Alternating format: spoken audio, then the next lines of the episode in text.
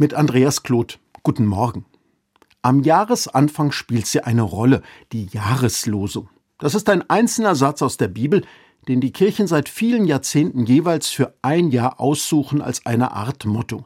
Am Jahresanfang wird über diese Jahreslosung gesprochen, Grußkarten werden verschickt, und dann ist die Jahresanfangsstimmung verflogen und wir gehen zur Tagesordnung über. Schließlich schon alles wieder drei Wochen her.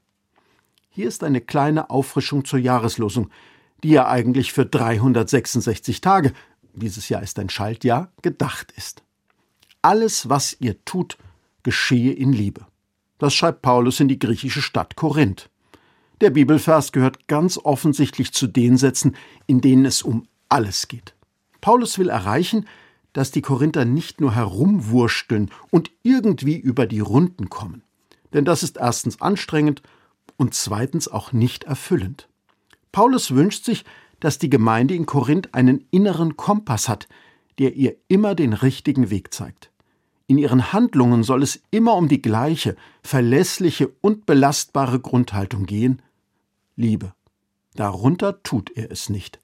Und Paulus erklärt den Korinthern auch gleich in den Sätzen drumherum, wie sie das denn konkret umsetzen sollen, und er nennt vier Dinge legt erstens regelmäßig Geld für wohltätige Zwecke zurück, begleitet zweitens Freunde auf ihrem Weg, behandelt drittens Gäste gut, lasst es viertens bei euch ordentlich zugehen.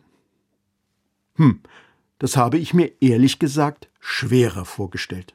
Vielleicht habe ich zu sehr an Liebe als besonderes Gefühl gedacht, aber hier besteht Liebe ja aus einzelnen Taten, ganz konkret und gar nicht überkandidelt wenn ich's mir recht überlege. Das lässt sich machen.